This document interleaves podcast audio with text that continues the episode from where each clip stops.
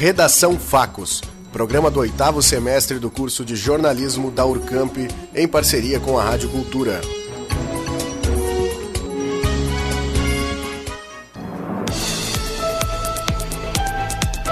Bagé é afastado do cargo por suspeita de fraude em licitações. Carteira de trabalho agora é digital. A BHB recebe inscrições para a Expofeira de Bagé. Congresso rejeita 18 vetos de Bolsonaro ao projeto de abuso de autoridade. Candiota inicia a Semana Municipal de Educação para o Trânsito. Acordo garante aluguel da área do SIC para comerciantes. Daeb cria projeto para economizar energia elétrica. Município promove seminário regional sobre violência contra a mulher. Democratas lançam processo de impeachment contra Donald Trump. Urcamp prepara programação para a Semana da Responsabilidade Social. Internacional vai atrás de quinta vitória seguida e busca título do Brasileirão. Bon Jovi faz show em São Paulo na noite de hoje. Agora, no Redação Facos. Boa tarde. Hoje é quarta-feira, 25 de setembro de 2019. Neste momento, 18 horas e 14 minutos pelo horário de Brasília. A temperatura em Bagé é de 25 graus. A partir de agora, você acompanha as principais notícias. A data limite para as adesões na centésima sétima Expofeira de Bagé, organizada pelo núcleo de Erfor e Brafor da região da campanha, encerra no dia 4 de outubro. O valor da inscrição para cada animal da categoria de argola é de 100 reais. Para os exemplares rústicos, a taxa será por trio inscrito, no valor de 150 reais. O julgamento irá acontecer no dia 12 de outubro, a partir das 9 horas, durante a exposição. As inscrições podem ser realizadas diretamente na sede da Associação Brasileira de Erfor e Brafor, localizada na Avenida General Osório, 1094. Acontece amanhã aqui em Bagé o primeiro seminário regional de políticas públicas de enfrentamento à violência contra a mulher. O evento deve reunir os sete municípios da região para discutir ações e elaborar um plano regional de enfrentamento a esse tipo de violência. O seminário é promovido pela Secretaria Municipal de Assistência Social, Habitação e Direitos do Idoso e pela Coordenadoria da Mulher. Ele começa às 8h30 da manhã e vai até às 5h30 da tarde no Salão Nobre da Prefeitura. O aluguel do prédio onde fica o Centro de Integração Comercial, na Avenida Marechal Floriano, foi garantido aos trabalhadores do local. A medida foi oficializada através de um acordo com o governo do estado em nota emitida ontem, o deputado estadual Luiz Fernando Mainardi, que atuou na articulação, destacou que o contrato tem validade mínima de dois anos. A área onde fica o SIC é de propriedade do Estado e há mais de 20 anos estava cedida à Prefeitura de Bagé. No ano passado, o imóvel retornou à administração estadual e foi colocado à venda. Ao jornal Minuano, Mainardi destacou que o próximo passo é garantir que a área fique permanentemente com os comerciantes. A Secretaria de Educação de Candiota realiza anualmente uma semana voltada para o trânsito. O evento envolve as escolas do município propondo ações de reflexão sobre a mudança de atitudes dos, dos pedestres, ciclistas, passageiros e condutores. Durante a semana vão acontecer atividades como concurso, circuito em pista de trânsito, apresentação teatral e de vídeos elaborados pelos alunos. A oposição norte-americana anunciou ontem a abertura de um processo de impeachment contra Donald Trump. A decisão foi tomada pela presidente da Câmara, Nancy Pelosi.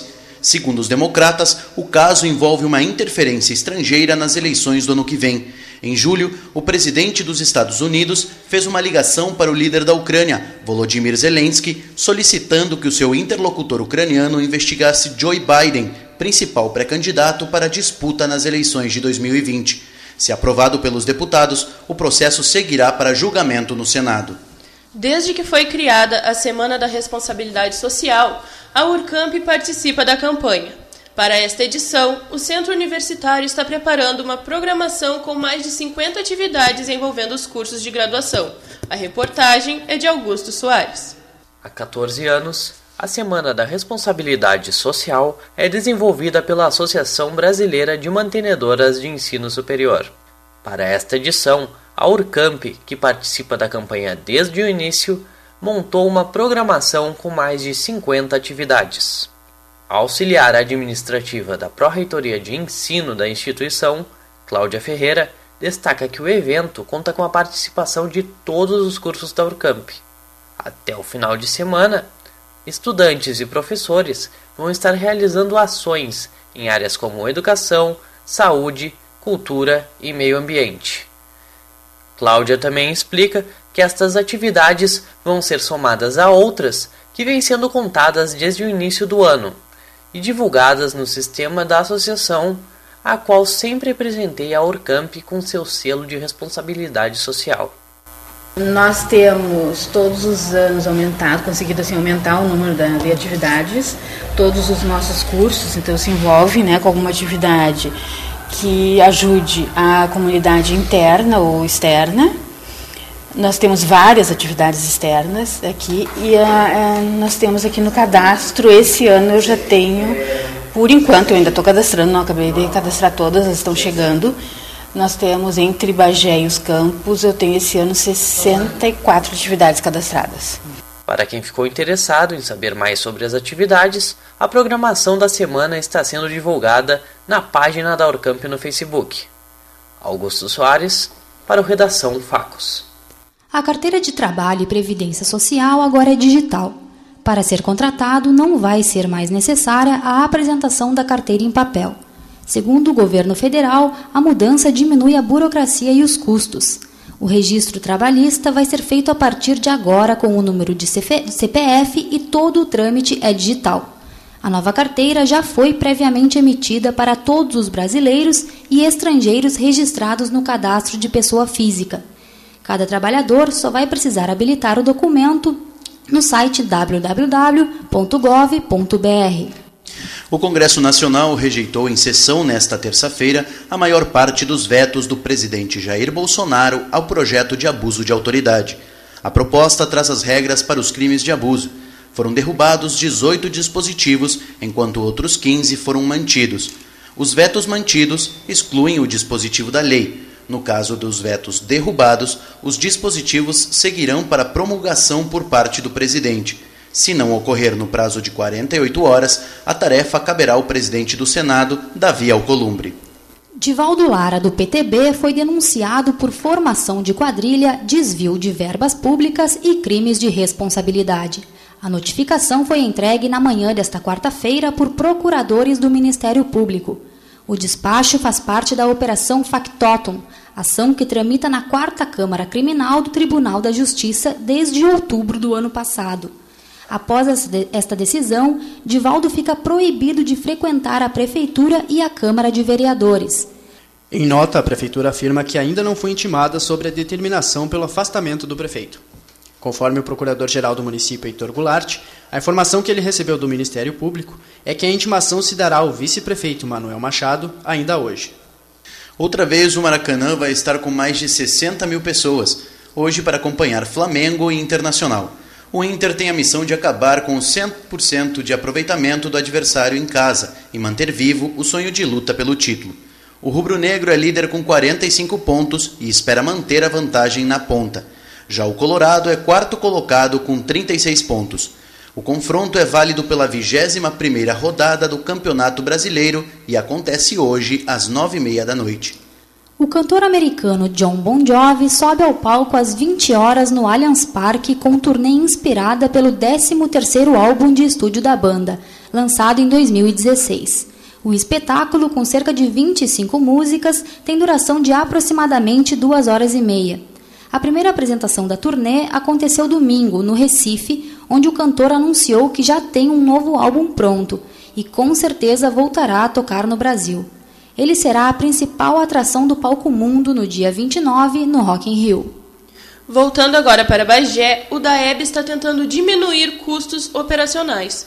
O projeto inicial tem como foco a economia de energia elétrica. A reportagem é de Larissa Macedo. O Departamento de Água, Arroios e Esgoto de Bagé vai iniciar um projeto de economia de energia elétrica. Em um primeiro momento, a ação é direcionada para a barragem emergencial. Ela é a que mais consome por causa do bombeamento. Segundo o técnico em eletromecânica do DAEB, Éder Joff Dias Pereira, a intenção é desligar a bomba durante três horas por dia. O sistema elétrico nacional, pela sua característica, fica sobrecarregado entre 18 e 21 horas.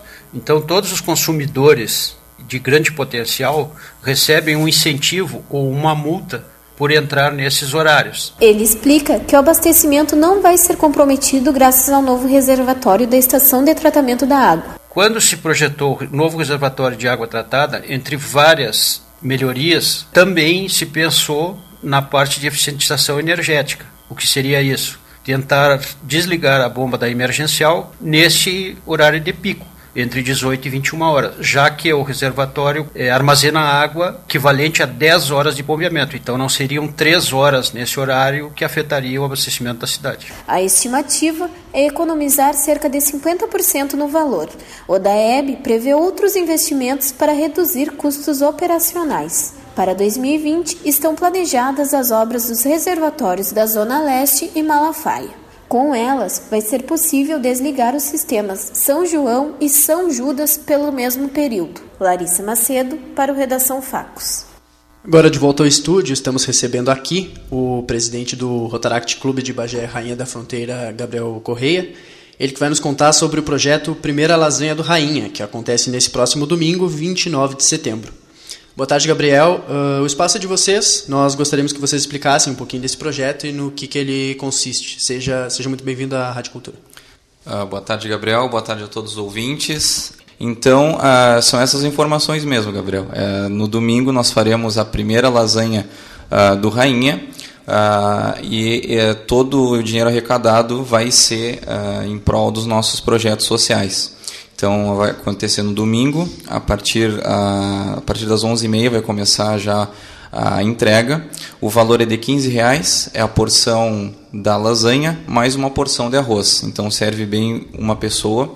E também nós temos três uh, sabores. Temos o bolonhesa, fricassê e também a opção vegetariana.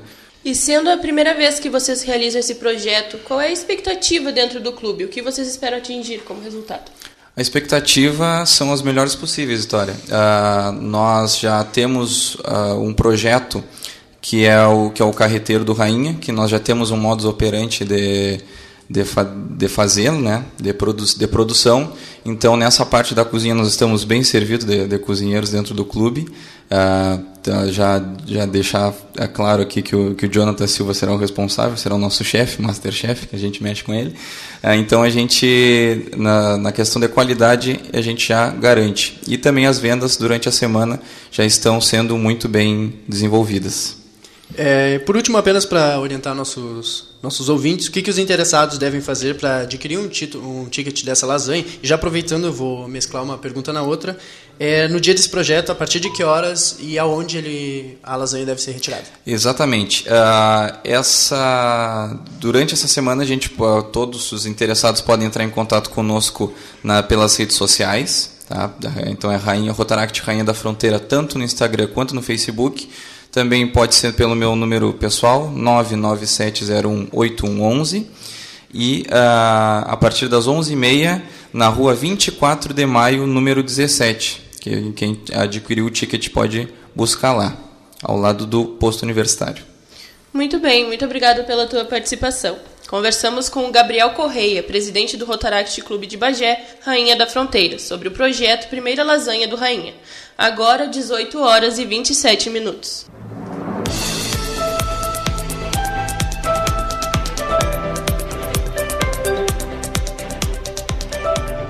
A temperatura na Rainha da Fronteira é de 25 graus. Amanhã o tempo vai ser parecido com o de hoje. Os termômetros devem marcar entre 11 e 28 graus. A previsão é de sol com algumas nuvens e não chove.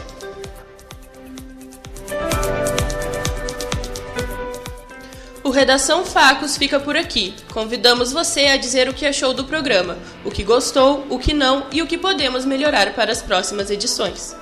Você pode entrar em contato pelos telefones da rádio ou também pelo Facebook. Lembrando sempre que esta é uma produção experimental feita por estudantes. E a edição de hoje foi desenvolvida por Jéssica Veleda, Marcelo Rodrigues, Nadine Posque, Augusto Soares, Letícia Frank, Gabriel Debem, Michele Romero, Larissa Macedo, Murilo Alves, Cristiane Ramires, Gabriel Munhoz e eu, Victoria Ferreira. A supervisão foi da professora Cristiane Pereira. Agora você continua ouvindo Redação News até às 7. Boa noite. Uma boa noite e até amanhã.